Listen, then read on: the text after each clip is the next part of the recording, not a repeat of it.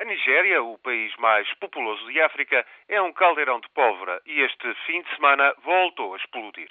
Desta feita, para cima de 500 pessoas morreram numa série de massacres no Planalto Central, quando, perto da cidade de Jos, pastores muçulmanos atacaram aldeias cristãs.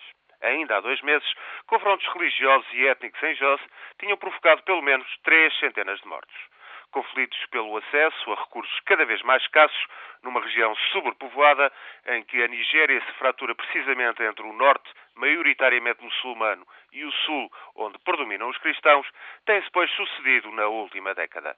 Aliás, por toda a Nigéria, a tentativa dos Estados do Norte de imporem a Sharia, a lei muçulmana, redundou desde o início dos anos 90 num agravamento dos ódios e conflitos étnicos e religiosos.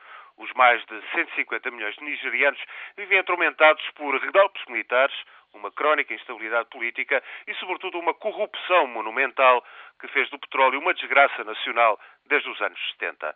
Sendo um dos maiores produtores de petróleo de África, a par de Angola, a Nigéria só tem visto a pobreza aumentar. Agora, mais de 70% da população subsiste com menos de um dólar por dia. Ainda assim, as desgraças da Nigéria não comovem ninguém, a não ser quando os ataques da guerrilha no delta do Níger afetam as exportações de petróleo.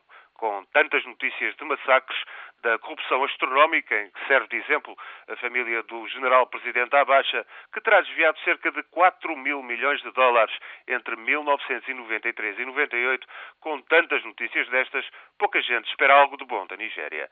A comoção internacional parece ter-se esgotado com a longínqua guerra do Biafra no final dos anos 60, quando a fome e os combates mataram mais de um milhão de pessoas.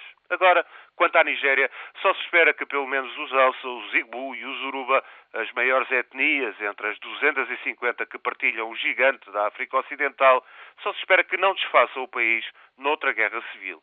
E, sobretudo, o que conta é que o petróleo continua a correr. Quanto ao resto, não há notícia de massacre que comova coração de ocidental chinês, ou seja, quem for. Não há miséria que desperte compaixão pela Nigéria.